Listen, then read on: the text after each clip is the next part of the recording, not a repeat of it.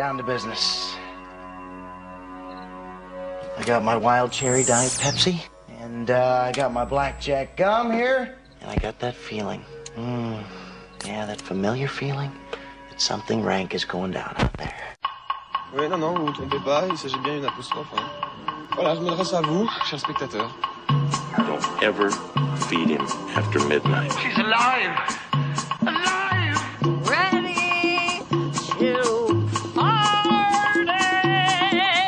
I'm sorry, Dave. I'm afraid I can't do that. I'm a man! Well, nobody's perfect. Qu'est-ce que c'est C'est pas quoi faire. Les acteurs sont à l'aise dans leur personnage, l'équipe est bien soudée, les problèmes personnels ne comptent plus, le cinéma règne. Vers l'infini Bonsoir tout le monde, il est 20h et jusqu'à 21h, c'est l'heure d'Extérieur Nuit, l'émission qui fait son cinéma. Ce soir, on est sur écoute avec Citizen 4, on plonge dans les 70s de Inherent Vice. Après un détour par le Grand Musée, on ira à la rencontre de Chappie et on se demandera s'il neige au paradis. En fin d'émission, nous recevrons Rock Bichek pour parler de l'ennemi de la classe, drame Solven. Slovène, pardon. Bref, émission éclectique pour cinéphiles névrotiques. Extérieur Nuit, ça commence maintenant.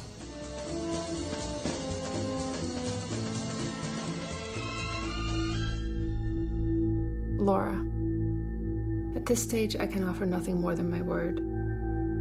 I am a senior government employee in the intelligence community. I hope you understand that contacting you is extremely high risk. For now, know that every border you cross, every purchase you make, every call you dial, every cell phone tower you pass, friend you keep, site you visit, and subject line you type is in the hands of a system whose reach is unlimited, but whose safeguards are not.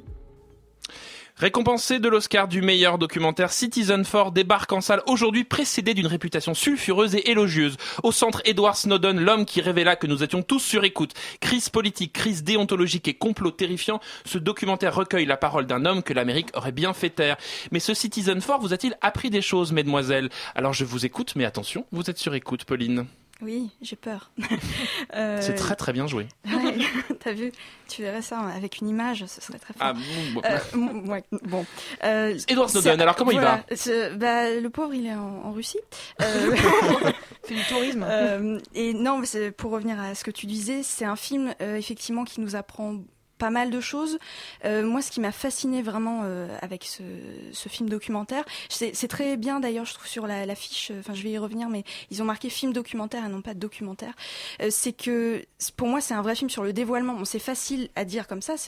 C'est un film sur des révélations, les révélations de Snowden, mais je dirais plus de, l'ordre euh, dans la mise en scène, c'est de l'ordre du dévoilement, c'est-à-dire que la réalisatrice Laura Poitras passe euh, par euh, euh, le montage euh, à la fois visuel et sonore pour euh, pour euh, pour raconter des choses et pour parler justement de de ce qui va se produire dans le film, de ces révélations qui vont être faites. Je pense- Puisqu'il faut expliquer que en fait Snowden avant même ses révélations en fait la contacte pour lui dire ce qui va se passer. Et donc c'est vraiment un film au présent. C'est-à-dire qu'on n'est pas a posteriori de Snowden on est en même temps que Snowden. On est avec lui, voilà, durant tout, parce qu'il il avait préparé dans sa tête à peu près euh, euh, ce qui allait se passer, les différents, les différentes possibilités. Euh, et du coup, en fait, dès le premier plan, il y a cette espèce de, de, de néon, on sait pas trop ce que c'est, qui, qui nous dit, euh, je vais vous, enfin, on va faire la lumière sur quelque chose et sur, sur donc la, La NSA la, la NSA, la National Sec... bon, bref, Ouais, non, voilà. Agency. On s'en fout. Euh, et du coup, voilà, ce qui m'intéressait, c'est notamment beaucoup présent au début, et c'est un système qui va être répété, c'est au niveau du son. Euh, on entend parler les différents protagonistes de l'histoire à chaque fois 3 à 5 secondes avant de les voir. Et c'est ce que va faire Snowden, c'est-à-dire son discours et, les documents qu'il va, qu'il va donner vont être publiés avant que l'homme derrière tout ça ne va être révélé au monde entier. Et du coup, je trouve ce- cette mise en place absolument passionnante et extrêmement bien faite. Il y a vraiment une vraie mise en scène derrière. C'est pas juste un, un simple documentaire avec euh, des interviews euh, face caméra. C'est pas du tout comme ça que ça fonctionne. C'est vraiment comme tu disais euh, dans le temps présent, Renan. Et euh, du coup, moi, ce qui, ce qui, ce qui m'apparaît, c'est que le film est extrêmement sobre et me fait penser à beaucoup de films d'espionnage. Je trouve qu'il y a vraiment cette idée que on est quasiment dans un, dans un film de fiction. On- euh, ju- justement par le fait qu'il n'y a pas d'in- d'interview face caméra, il y a quasiment, il me semble, jamais de regard caméra. Et du coup, moi, je, pense aux hommes du président, qui est cité dans le film, Glenn Green, Greenwald, euh, le journaliste qui est très important euh, dans, le film et qui a eu le prix Pulitzer la- l'année dernière, justement pour euh, ces articles qu'il a fait euh, concernant ces, révélations, euh, explique qu'il faut repasser par le bon vieux parking et de, de gorge profonde dans les hommes du président pour euh, pouvoir communiquer et pour, euh, pour pouvoir euh, révéler ce que les gens ont le droit de savoir. Et du coup, il y a plein d'autres références comme A Most Wanted Man. euh, le Un titre est en lui-même Mm. parlant, voilà le film d'Anton Combine, euh, d'un homme qui, qui, qui, qui justement prend l'apparence aussi de Snowden et qui, qui est lui-même très recherché. Je pense aussi à, à cause d'un assassinat de Pacula, euh, qui est extrêmement sombre au niveau de sa mise en scène. Et là, du coup, pour moi, dès le premier plan, c'était cette idée-là aussi. Et du coup, euh, c'est, on en ressort. Moi, j'étais pas tant paranoïaque que ça euh, en sortant, mais euh, mais quand même, il y a ce- cette ce, ce débat, cette question de jusqu'où on peut aller pour lutter contre le terrorisme et jusqu'où on peut aller euh, pour, euh, en mettant en danger les libertés individuelles pour, euh, pour protéger euh, la sécurité nationale. Il y a quelques années, David Fincher filmait le Social Network. Est-ce que ce Citizen Force, c'est pas l'envers aussi de ce réseau social, Mélissa? On y pense forcément rien qu'avec la BO, puisque la BO est signée par euh, Trent Reznor. Et Atticus. Voilà, Atticus, donc qui avait fait la, la BO de Social Network, qui avait fait la BO de Dragon Tattoo.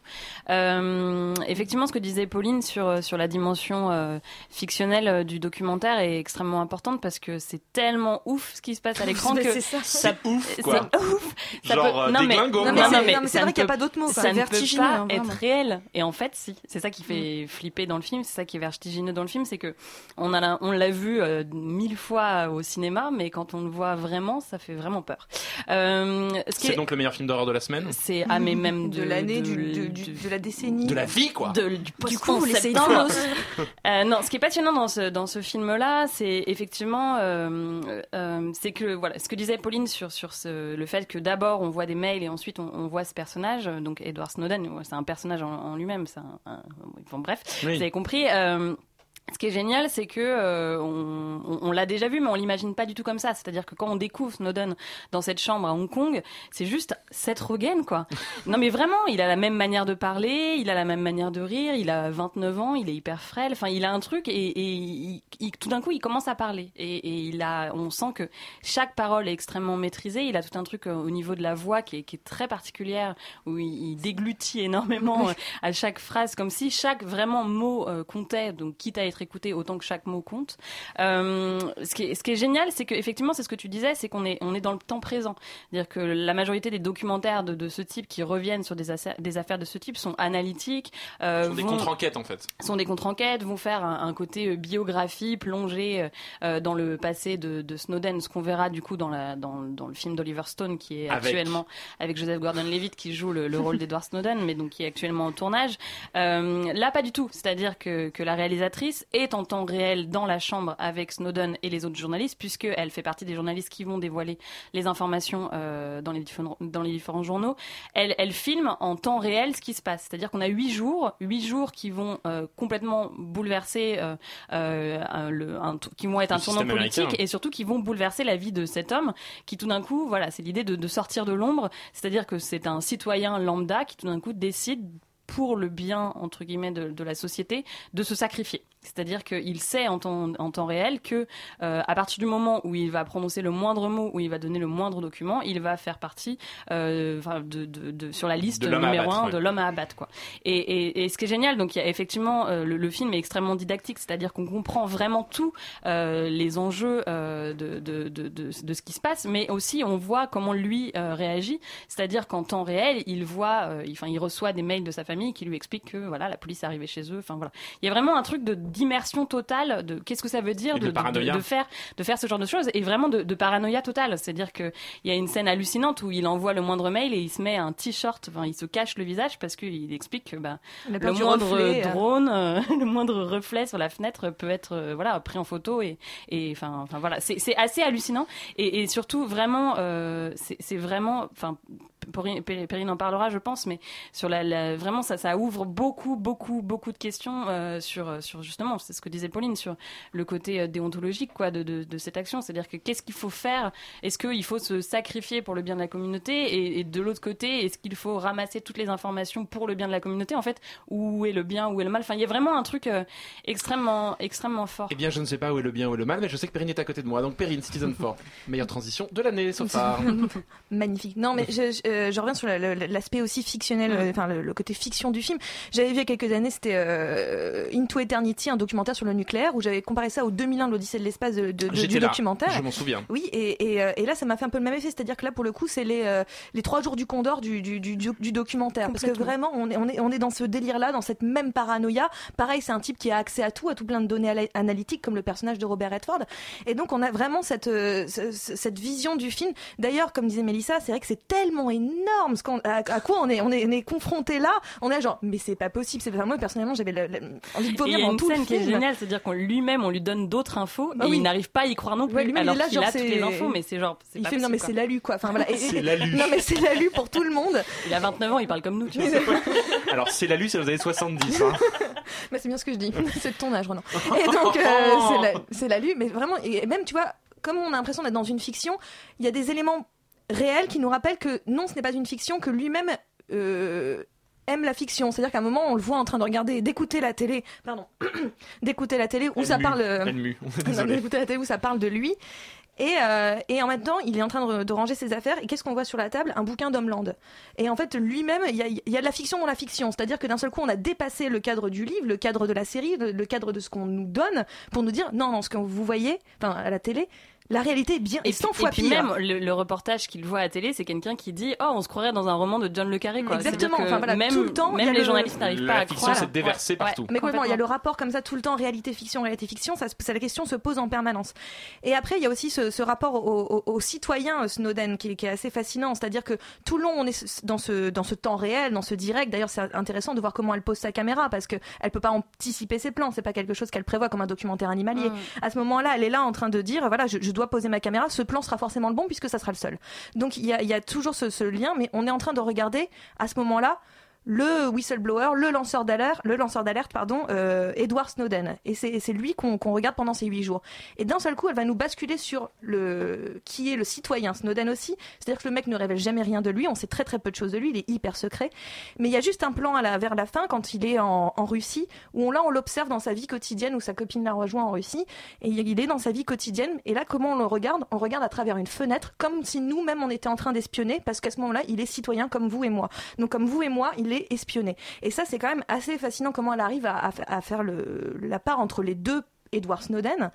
Et après, ce que tu disais, oui, ça, ça, pose plein de questions parce qu'après, il y a eu un débat. Donc, nous, on a eu la chance de regarder le film avec un débat avec la, réalisatrice où ça posait des questions de, bah, exactement de déontologie. À partir du moment où on a la technologie, jusqu'où on a le droit de l'utiliser? Est-ce que vraiment, si on a les moyens de le faire, on doit le faire? C'est la question qu'on se pose. Et même, ça a des répercussions en France parce que là, actuellement, il y a eu euh, pas mal d'associations qui ont envoyé une lettre au président euh, Hollande pour euh, protéger les whistleblowers, protéger ces gens qui sont des lanceurs d'alerte, parce que, comme le dit Laura Po- Poitras, comme elle, le- elle, le- même le sous-entend dans son film, elle le dit d'ailleurs dans le film, je crois, que c'est les, c'est ceux qui lancent les alertes qui sont punis, mais c'est pas ceux qui ont commis le crime. Donc c'est ça qui est assez fascinant. Ça pose toujours cette question de où est le crime et jusqu'où doit-on aller dans, euh, bah, justement, dans l'attaque du terrorisme ou en tout cas dans l'espionnage. C'est là où c'est intéressant. Et, et le film est, est produit par Soderbergh et il pourrait faire un excellent film de fiction, même si le documentaire se suffit à lui-même. Ça s'appelle Citizen 4 et c'est le film de la semaine pour Extérieur Nuit qui crie donc Let it snow done, let it snow, let it snow. Allez, dans quelques instants, pardon, dans quelques instants, on, c'est le deuxième film de la semaine parce qu'à Extérieur Nuit on est comme ça, mais tout d'un coup on écoute Jefferson Airplane qui chante Right Rabbit et direction les années 70 après.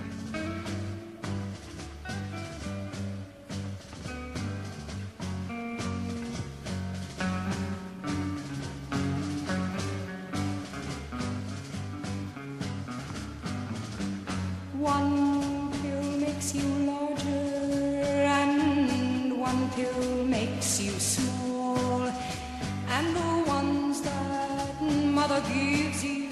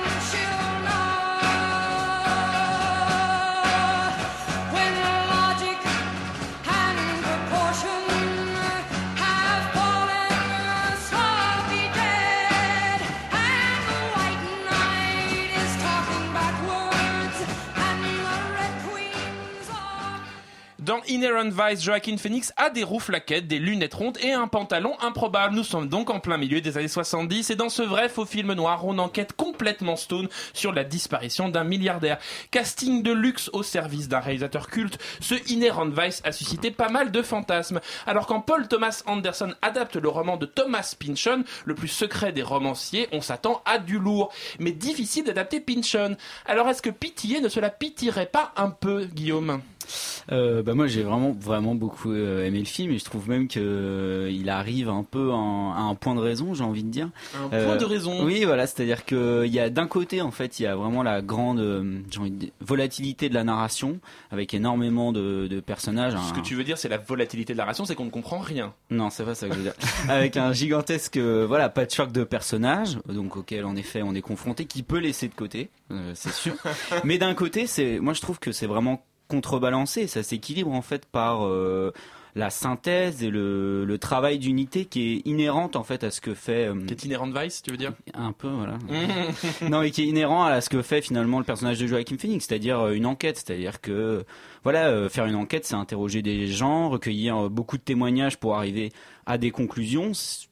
Si possible une seule.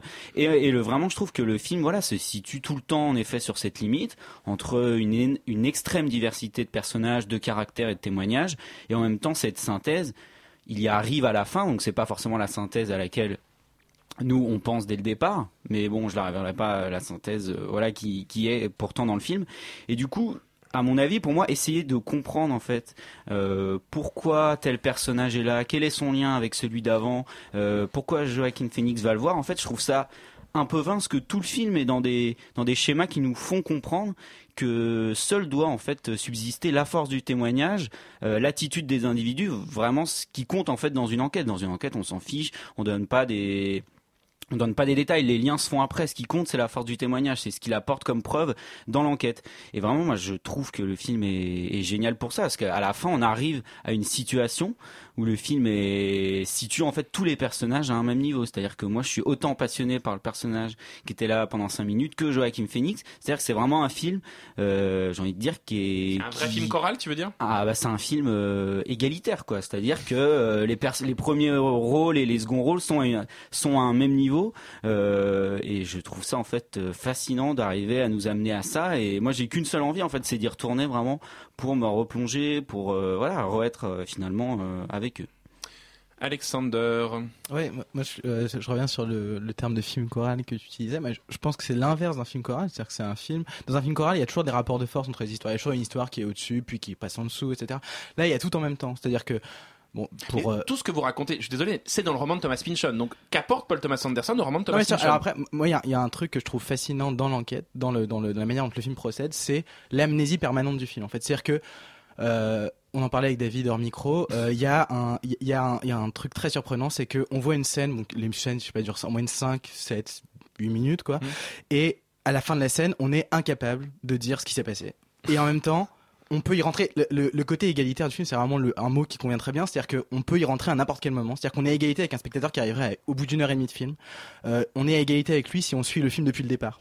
Et c'est ce que disait euh, euh, euh, Guillaume. Pardon, sur le sur le sur le sur la force du témoignage. C'est ça, c'est-à-dire que en fait, on, c'est ce qui compte, c'est la, la la méthode de l'enquête. Moi, je trouve que ce qu'apporte Paul Thomas Anderson, c'est une méthode qui évoque euh, la- une méthode d'un cinéaste des années 70 justement, qui est Altman, parce que le film est vraiment Altmanien. une forme de remake du du du, du privé. Enfin, c'est-à-dire que le, le, le ce qui est le personnage du privé, c'était une, une manière de réinventer un détective mythique qui est Marlowe, qui est un, un personnage d'un écrivain qui est Raymond, Raymond Chandler, Chandler.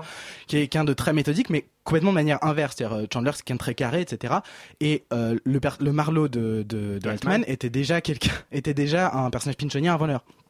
C'était un personnage qui était mou, etc., qui avait une sorte de démarche. Il s'en fout. Euh, euh, euh, euh, Marlowe de chez Altman s'en fout complètement de l'enquête. Et en même temps, il est sculpté par le crime. Ce qui est, ce qui a de commun aux deux films, c'est l'idée qu'il y a qu'un seul monde et un monde dont on ne peut pas, dont on ne peut pas adresser la carte. C'est-à-dire un monde dont on ne peut pas adresser la carte, c'est un monde dont on ne peut pas inventer la porte d'entrée ni la porte de sortie.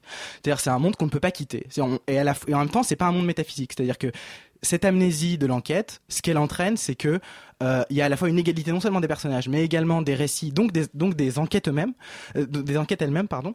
Et ce qui est vraiment euh, très fort, c'est que donc l'enquête ne laisse jamais de traces en fait. C'est-à-dire qu'il n'y a pas de traces laissées, il n'y a pas d'indices dans le film, il n'y a presque pas de, témoins. C'est-à-dire que tous les éléments les plus importants de l'enquête sont absents. C'est-à-dire qu'il faut faire avec euh, euh, les, les, les plans ont l'air complètement indépendants les uns des autres. C'est-à-dire cette absence de raccord euh, logique, de, de rapport de, raccord de cause à effet qui est en effet le propre du genre policier. Là, euh, ce que disait Guillaume, c'est très juste. C'est-à-dire qu'il y a la force du témoignage et les raccords ne se feront qu'après. Et en effet, les raccords se font à toute vitesse dans les 20 dernières minutes du film.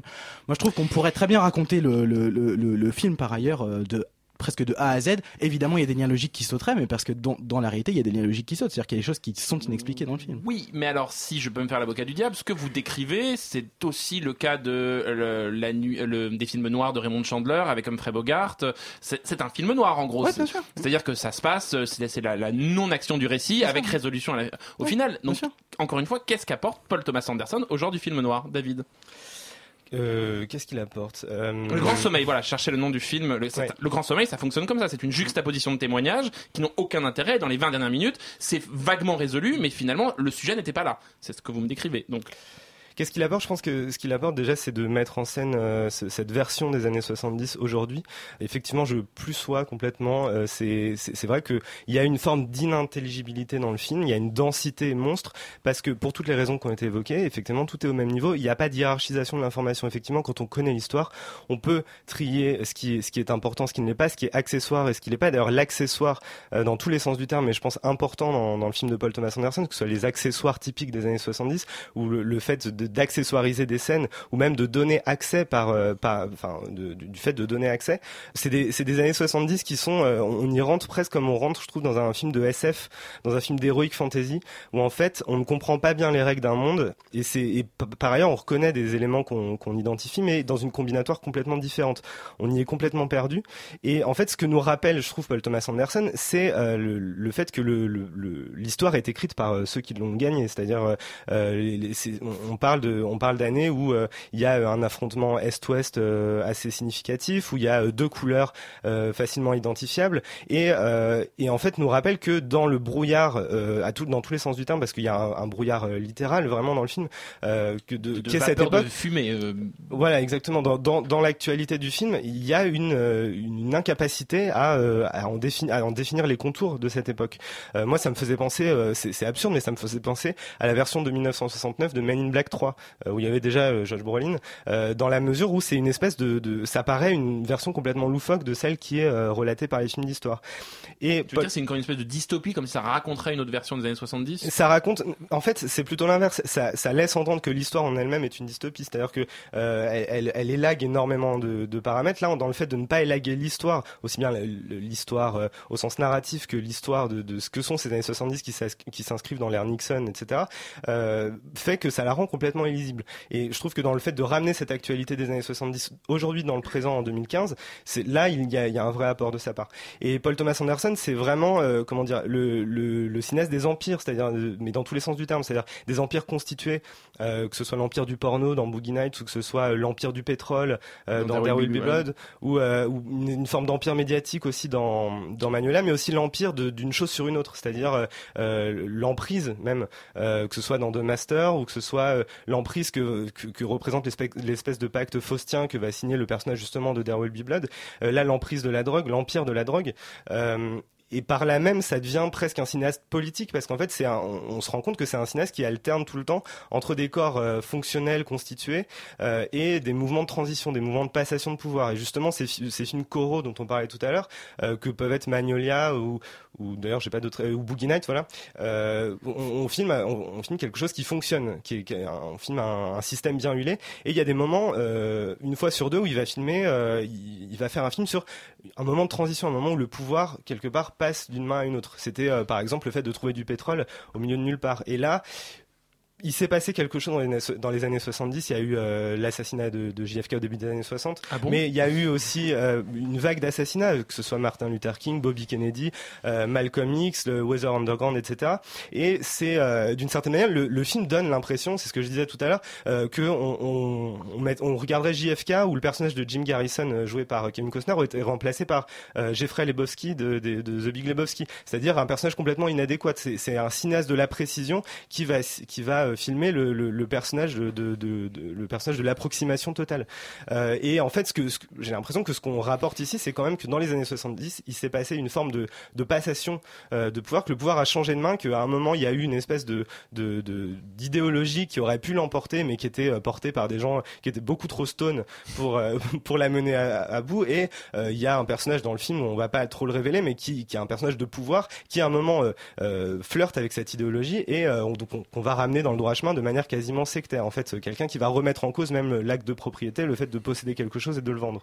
Guillaume, tu voulais je voulais rajouter juste rajouter un petit truc. Moi, quand j'ai lu un petit peu euh, ce qui s'écrivait à droite à gauche euh, sur le film, euh, moi, j'ai tout de suite en fait pensé à une, réfé- à une référence. Et toi, quand euh, David, tu en parles aussi, ce côté euh, petite histoire, euh, petite histoire de gens qui en fait euh, construisent la grande, euh, densité de personnages et opacité. Moi, ça m'a tout de suite fait penser à James Ellroy, à sa trilogie sur l'Amérique, où c'est où vraiment. Pynchon, euh, en fait, en fait une parodie presque quand il écrit Inherent Vice. Hein. C'est presque une parodie de où il y a, noir. où il y a vraiment euh, à, à chaque ligne où il se passe quelque chose, où il y a une action et il y a des personnages euh, importants, mais à non plus finir. Et moi, ça m'a beaucoup fait penser à ça. À défaut de Stone et Chardin, on vous propose donc un film Stone et égalitaire, Inherent Vice, en salle dès aujourd'hui. Eh ben oui, mais après les années 70, on reste au musée avec le grand musée, des tableaux que l'on réinstalle, des œuvres sacrées que l'on accroche. Au musée de l'histoire de l'art de Vienne, il s'en passe pas mal de choses. Pas vrai, Louise? Euh, oui, il s'en passe un peu, pas tant que ça en fait. Ah merde Alors, est-ce que ça vaut ce Euh, grand musée? Est-ce qu'il est déjà grand? Alors, il est assez grand. Bon, quelle taille à peu près? Euh, Je peux pas te dire, mais je crois que c'est un. On appelle un- Stéphane Plaza, on y va. c'est- sans doute un des plus grands musées d'Autriche, c'est Sénat d'Europe. D'accord. Il se trouve que, comparaison n'est pas raison, mais enfin, on est quand même obligé de mentionner euh, le film de, Wise, de, National de Gallery, évidemment. Wiseman qui est sorti il y a quelques mois euh, et euh, qui, qui, qui avait le, le- le même sujet. Euh, et donc ces deux, ces deux documentaires, la grande, euh, le Grand Musée et National Gallery, euh, fonctionnent sur un même, euh, selon un même système, euh, avec des, pour des, bah, enfin voilà, fonctionnent selon un même système. Euh, Il n'y a pas de commentaires, il n'y a pas d'interview directe des personnes qu'on voit à l'image, et euh, il y a une place fondamentale qui est accordée euh, au plan fixe. Voilà. Donc on peut, on peut dire que déjà sur la marrer, quoi. On va pas se marrer. Non, non, on n'y va pas pour se marrer. Enfin, euh, Wiseman, on n'y va pas pour se marrer. Pourtant, on adore. Hein, donc, euh, donc voilà. Mais euh, donc sur le plan, sur le plan formel, je dirais que les deux films se ressemblent beaucoup. Cela étant dit, alors son nom, j'ai beaucoup de mal à le prononcer, mais je vais, je vais essayer d'y arriver. Holzhausen, voilà, le, le réalisateur du film Le Grand Musée, ne parle à mon avis pas de ce dont parle Wiseman. Chez Wiseman, il est question, on parle de l'art, et chez chez chez, Chez le chez le viennois, chez le viennois, pardon, on parle de la conservation. Je pense que vraiment le, thème du film et, les thèmes du film sont des deux films sont tout à fait différents. Euh, chez, Wiseman, il y a une grande admiration pour l'institution et il y a euh, surtout euh, ce qui tient tout le film, c'est un discours sur l'art et sa réception. Et je pense que Wiseman, il a réussi ça parce que ça, a été facile. hein, ce, ce- ce- cette question du discours sur l'art et sur sa réception a été facilitée par le fait que chez Wiseman, le film se concentre sur des surfaces systématiquement, c'est-à-dire quasiment tout le temps des peintures, pas de sculptures, pas d'objets, pas de choses comme ça, très peu. Et j'ai l'impression qu'en fait, ce que Wiseman montrait, c'est que sur ces surfaces, les gens pouvaient projeter leur interprétation. Voilà, c'est ça pour moi le film de Wiseman. Chez, euh, chez l'Autrichien, euh, le rapport aux œuvres est moins artistique qu'artisanal en fait. Et euh, il est, c'est un rapport très organique sur comment vieillissent des œuvres, comment elles sont conservées. Voilà, on voit des, on voit des nanas euh, qui sont en train de décoller euh, un- une toile d'un, d'un- d'une structure en bois et puis elles s'aperçoivent que ça a été totalement euh, mangé par les mythes. Et ce- cette ambivalence dans le traitement des œuvres, qui est un- donc un rapport assez sensuel et en même temps une relation quasi religieuse euh, à, à chaque pièce, euh, c'est assez, c'est assez beau, c'est assez intéressant à voir. Euh, et il me semble en fait que le, ce que dit vraiment euh, ce documentaire, le Grand Musée, c'est que euh, c'est moins une question de conservation qu'une question de conservatisme en fait. J'ai l'impression que ce qui est assez bien vu dans le film, c'est que il me semble qu'en fait, il, il dénonce une espèce de conservatisme qui en fait gangrène euh, l'entièreté de son pays et pas seulement euh, et pas seulement euh, de ce musée parce qu'on le voit à certains à certains moments euh, dans certaines scènes et, euh, et voilà. Donc un docu finalement plus politique euh, qu'autre Mais, chose. Finalement, j'ai trouvé ça assez politique, étonnamment, et je sais pas du tout ce à quoi je m'attendais. Et en ça, je trouve que rien que pour ça, le film est intéressant. Guillaume. Oui, euh, oui, politique et économique et, euh, Et social au bout d'un moment. Et, et, euh, Louise avait euh, tout à fait euh, raison de le comparer avec euh, National Gallery de Frédéric Wiseman, ne serait-ce que en effet sur le plan formel. Mais moi, je dirais que le film va même euh, en fait plus loin euh, que, que Wiseman et, beaucoup plus sombre en fait. Parce que Wiseman, enfin pour moi, il nous montrait quand même en effet d'un côté des gens qui défendaient l'art, mais on avait aussi, euh, il nous montrait notamment dans les conseils d'administration euh, que voilà, les musées étaient aussi ouverts à des logiques euh, économiques. Et là où pour moi le film, ce film-là, Grand Musée va va plus loin où il est plus sombre, c'est que notamment rien que la majorité des images nous donne des vraiment des tableaux qu'on cache, des tableaux qu'on range. Alors vous allez me dire oui, mais c'est logique, euh, ils sont en train de rénover une aile. Oui, sauf que quand il s'agit de les ressortir finalement à la fin du film, ce qu'on nous montre à la fin du film, c'est beaucoup plus comment on va les exposer, comment on va les mettre en valeur, et vraiment la simplicité du début, à la manière dont euh, le réalisateur a de filmer, euh, a ça, euh, s'oppose vraiment à la, à la fin, à cette, euh, oui, cette façon qu'on a de vendre maintenant l'œuvre au spectateur. Et tout ça, ça vraiment, ça s'allie avec plein, plein de séquences euh, dans le film, notamment des séquences où on nous montre très bien, euh, notamment avec la scène des mythes, où il y a euh, un technicien qui regarde s'il y a des mythes, il n'y a pas de mythes. Et ensuite derrière, juste derrière, il y a des gens qui sont donc qui s'occupent de restaurer une œuvre. Et il suffit, en fait, il suffirait que l'info passe, sauf qu'elle passe pas, et elle pendant à peu près, je sais pas, cinq minutes, elle se demande mais si si, attends, il y a bien des mythes, alors qu'il suffirait finalement qu'ils se parlent. Et il y a une autre séquence où il y a quelqu'un qui qui s'occupe du public et qui fait mais nous ici personne nous connaît.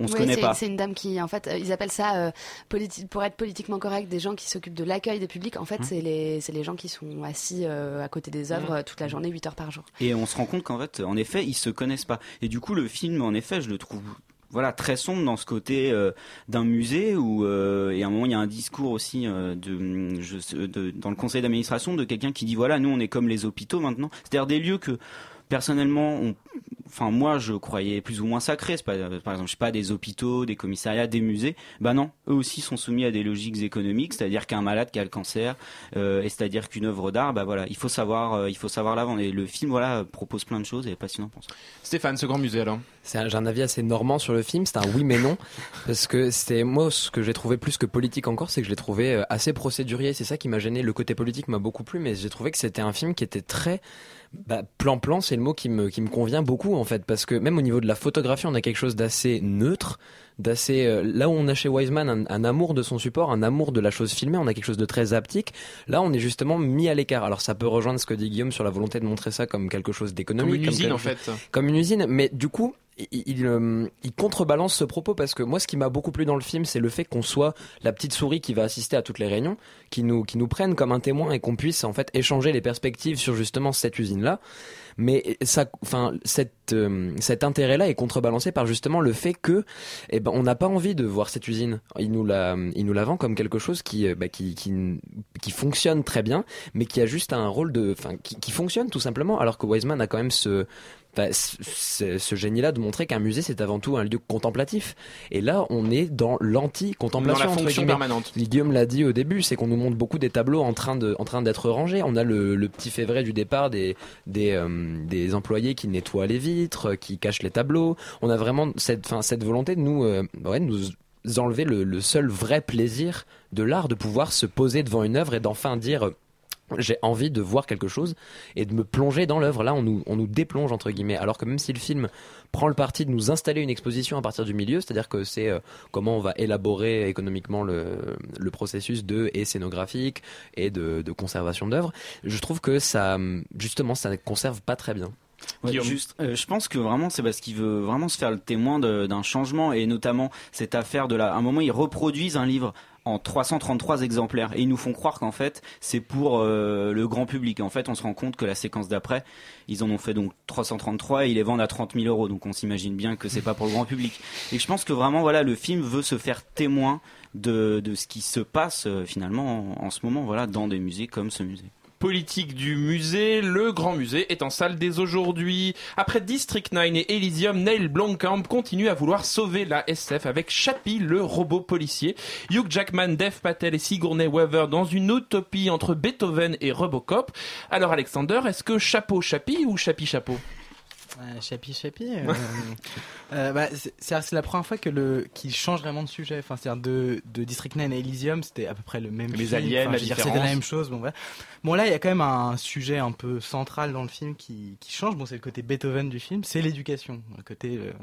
euh, bon, qui On fait parle de Beethoven aussi- le chien, hein, je qui précise pour les penser- auditeurs. Qui fait aussi, qui fait penser aussi, bon, à d'autres films comme White Dog ou White God. Enfin, Hmm. Just to. Né pour tuer. Ouais, voilà, ça. Ouais. Et donc bon, et, et donc donc ça fait penser à ça. Bon, là là donc il y a un, euh, l'histoire en gros c'est donc deux, euh, il y a en, en parallèle deux histoires. Il y a deux ingénieurs qui luttent l'un contre l'autre.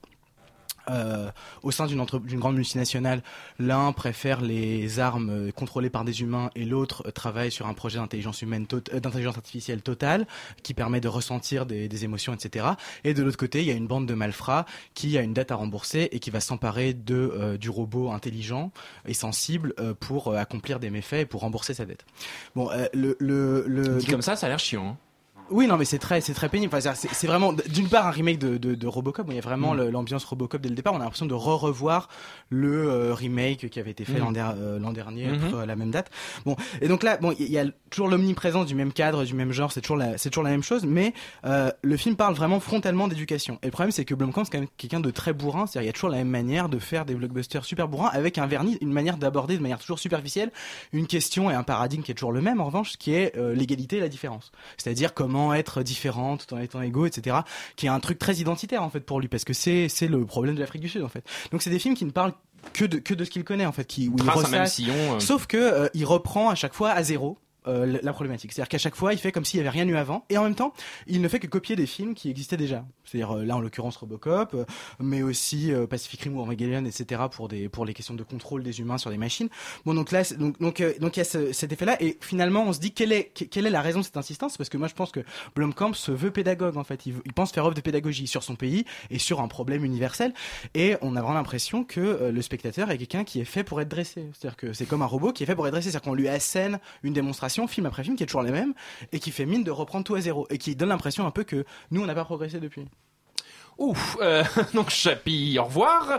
Euh, on change tout de suite de, sujet. Retour chez les Anglais vénères av- avec Snow in Paradise de Andrew Hulme, dans lequel une petite frappe plonge en pleine tragédie sur fond de meurtre, de drogue et d'amitié, réalisé par le monteur d'Anton Corbijn. Ce Snow in Paradise a-t-il la classe, Mélissa?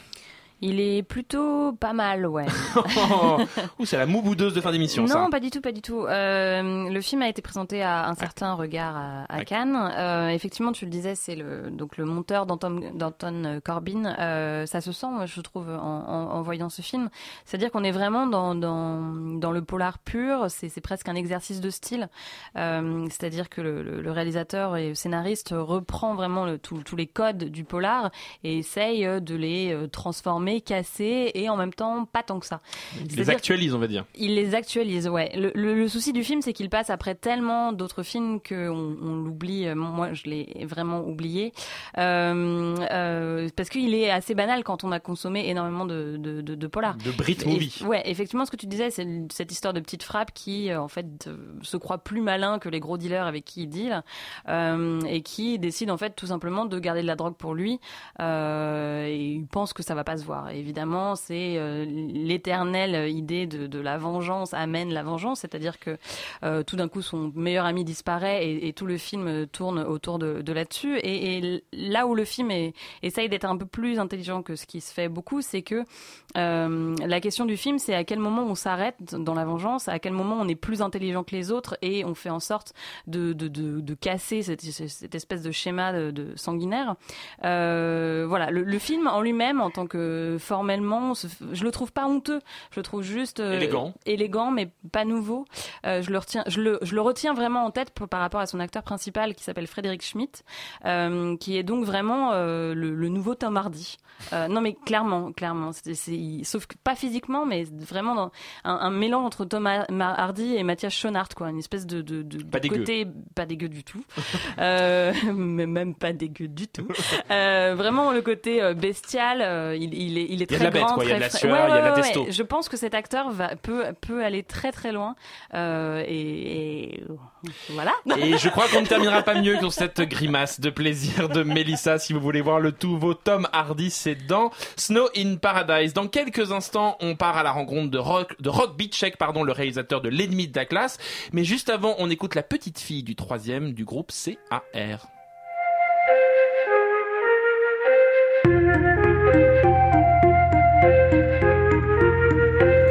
Petite fille du troisième a toujours, a toujours, a toujours, a toujours, a toujours des problèmes.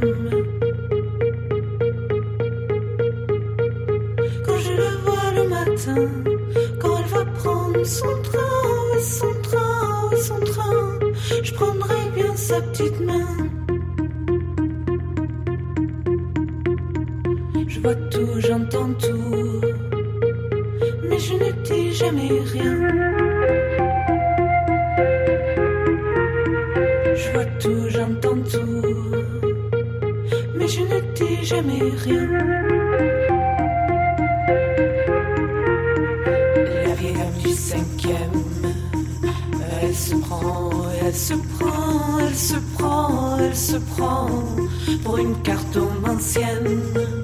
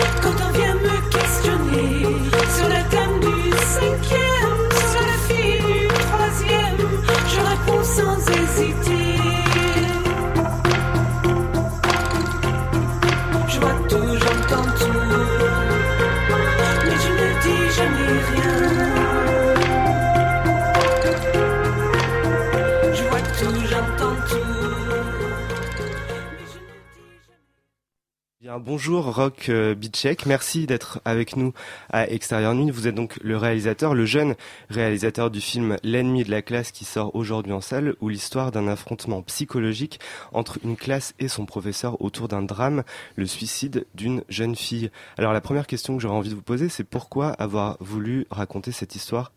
Something quite similar to the events J'ai connu des événements très similaires lorsque j'étais au lycée.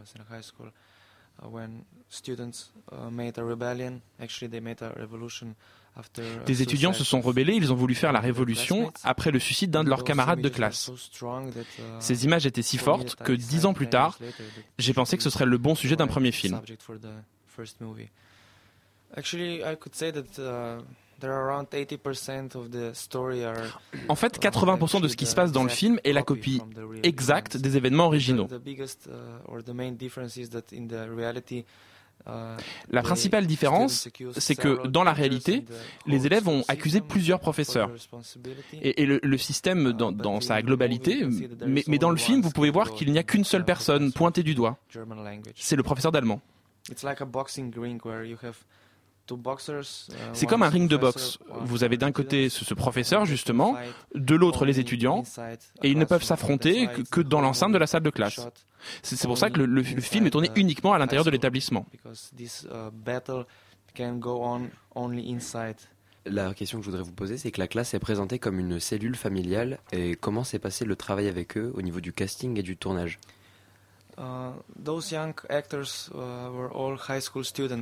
Ces jeunes acteurs étaient tous lycéens au moment où nous tournions. Nous avons pris environ trois mois pour les trouver. Um, Nous recherchions autant que possible uh, des jeunes gens semblables à ceux décrits dans le scénario. Car euh, ma théorie était qu'ils ne devraient pas jouer devant la caméra, mais dans un sens plutôt laisser parler leur propre vie à l'écran.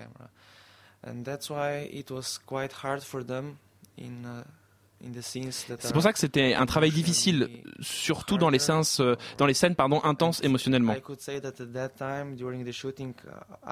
Je crois qu'à ce moment-là, pour eux, c'était moi l'ennemi.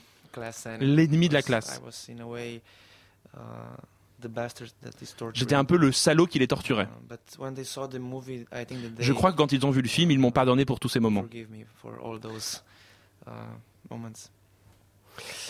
Vous parliez d'un match de, de boxe entre ce, ce professeur et les élèves, et euh, on pense à un moment que ce match va peut-être être équilibré, que tout le monde va en prendre pour son grade, euh, que ce soit le professeur d'un côté, les élèves de l'autre, chacun avec euh, leurs euh, leurs défauts et leurs aspérités. Mais en fait, on a l'impression que vous vous situez plutôt du côté de ce professeur et de sa méthode qui est un peu rigoureux. I would say that uh, this is probably your perspective um, Je dirais que c'est sans doute votre point de vue. Parce que vous êtes un jeune uh, adulte, school students et puis vous avez une certaine expérience que des élèves de lycée n'ont pas. C'est pourquoi c'est sûrement logique que vous voyez ça du point de vue du professeur. Mais, mais si vous demandez à des lycéens, je pense qu'ils le verraient peut-être d'un autre œil.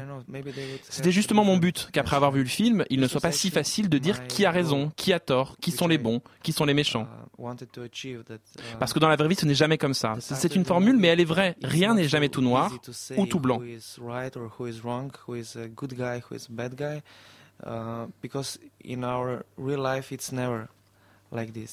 It's a phrase, but it's true. Nothing is black and white. And um, to, to make a small joke now, you- Pour le dire de manière plus us amusante, chacun doit trouver ses propres nuances de grès. Le, film a été tourné en deux langues différentes. Le, professeur Zupan est professeur d'allemand. Le film est donc tourné en slovène et en allemand. Qu'est-ce que cela implique euh, au tournage d'avoir deux langues différentes, sachant que chaque langue a son propre, euh, a sa propre signification, a ses propres codes et a ses, ses propres thèmes. Et euh, par exemple, je pense à la catégorisation qui est faite de la part des élèves sur le professeur qui il traite un moment de nazi et qu'on associe très facilement à l'allemand. Uh, yeah, the the German language was uh, one important ingredient of uh, Class Enemy. Uh, La, la langue allemande était très certainement un ingrédient important de l'ennemi de la Uh, classe. Et ce pour plusieurs raisons. uh, La première est que dans chaque pays qui a connu l'occupation allemande durant la Seconde uh, Guerre mondiale, il y a cette euh, vieille impression que si quelqu'un parle allemand, il est forcément strict, un, peu autoritaire. strict and demanding, uh, it easily comes into your uh, imagination that, uh, Et on he l'imagine facilement parfois comme un nazi. a Nazi. And um, unfortunately, this is this is a fact, and uh, it's still present in these territories. And, Malheureusement, je crois que c'est un uh, fait qui est toujours présent sur le territoire uh, depuis cette époque. Pour de jeunes étudiants, c'est encore plus facile de uh, l'étiqueter et de l'accuser sans aucune bonne raison. fact- facts. Uh, and this was actually a good uh, trigger, good starting point to. to Je crois que c'était une bonne manière pour développer un conflit. really well that, uh, for any good movie, you Et vous savez bien que n'importe quel bon conflict, film, il doit y avoir un bon conflict. And the second reason for a German language uh, is, of course, the La seconde raison pour laquelle l'allemand était important dans le film, c'est l'étude de l'ouvrage de Thomas Mann, qui traverse à peu près toutes les scènes du film. The German lessons. Uh, actually, we could say that Thomas Mann is On pourrait dire que Professor Thomas Mann est l'alter ego du professeur Zupan. Euh, à un moment dans le film, euh, un, lycéen euh, chinois dit vous les Slovènes quand vous ne vous suicidez pas, vous vous entretuez. Et euh, je me demandais si dans ce film vous aviez l'une de vos intentions était aussi d'avoir une portée un peu parabolique autant du pays que même à plus grande échelle d'un système. Uh, you're right. Uh, this class represents Vous avez raison. Cette classe représente bien la société slovène. Uh, Et en même temps, je pense que vous pouvez trouver aussi des, des parallèles avec euh, votre société. uh, C'est dans un sens très local, mais aussi global. The Chinese guy. I knew that we need uh, someone who is from another culture. Par exemple, l'étudiant chinois, je- je savais que nous avions besoin de quelqu'un issu euh, d'une autre culture pour tendre un miroir.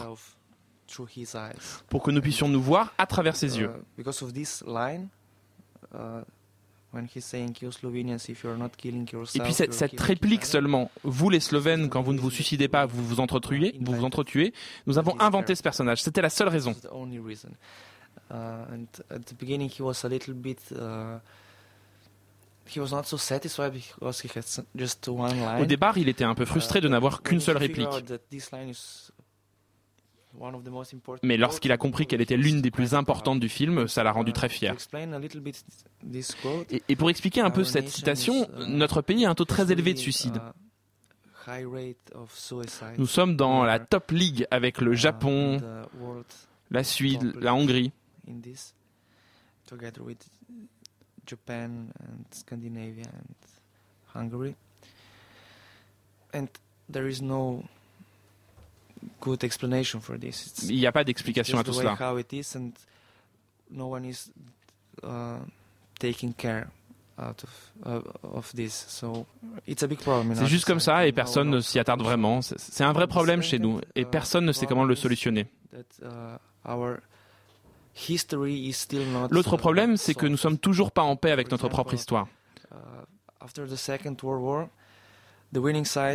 Par exemple, après la Seconde Guerre mondiale, les partisans des vainqueurs ont tué tous les Slovènes ayant collaboré avec les nazis.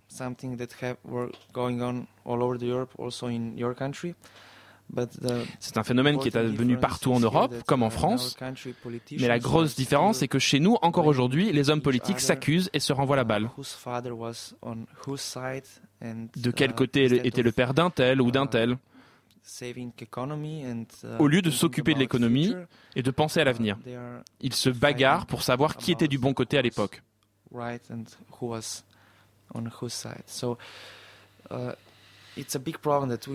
C'est un gros problème.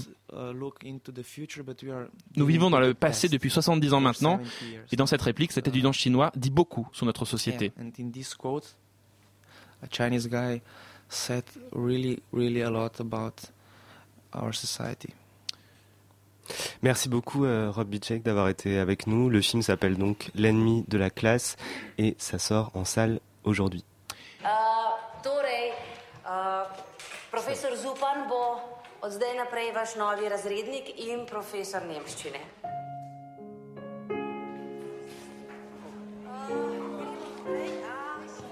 Razposajeni, neposlušni, a, nezbrani. Mladi so še. Alors, on a entendu ce- son réalisateur nous en parler, mais qu'est-ce que ça vaut cet euh, ennemi de la classe, Stéphane? Excellent film qui euh, qui réussit à ne pas être cari- caricatural sur cette euh, sur la stigmatisation d'un prof.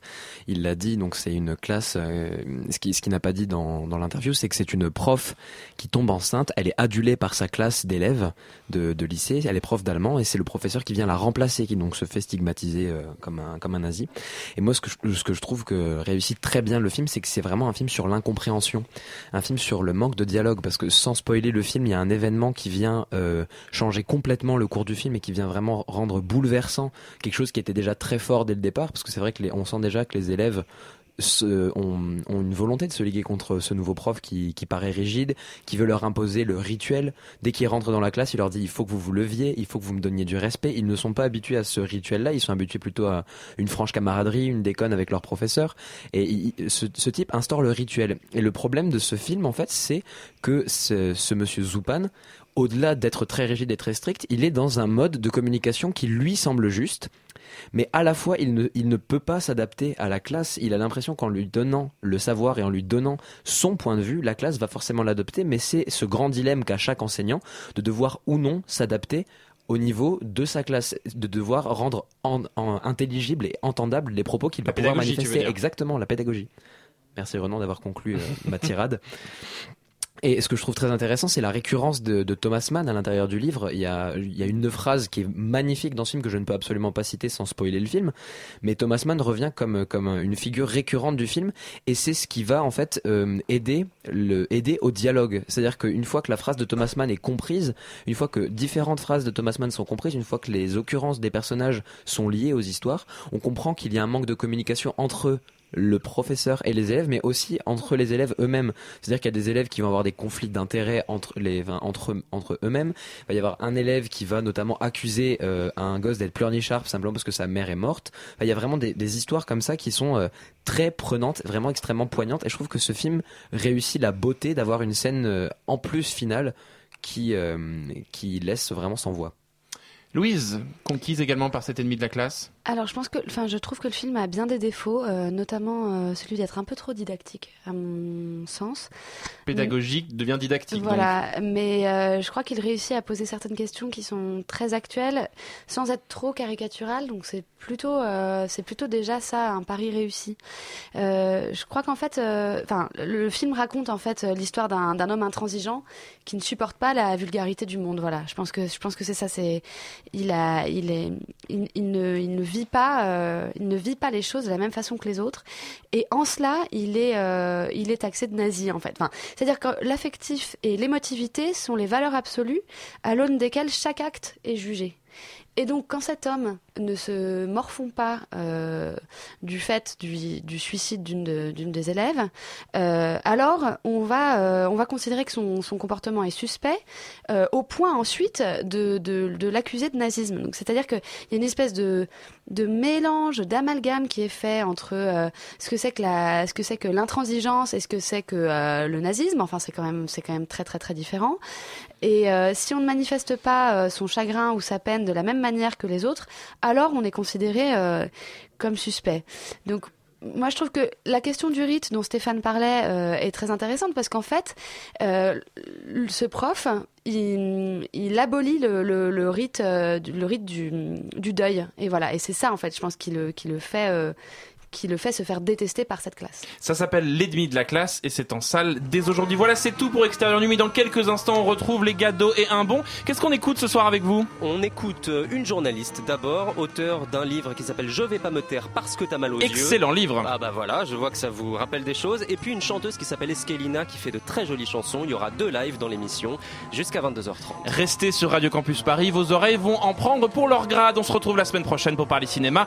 On vous embrasse, à la semaine prochaine.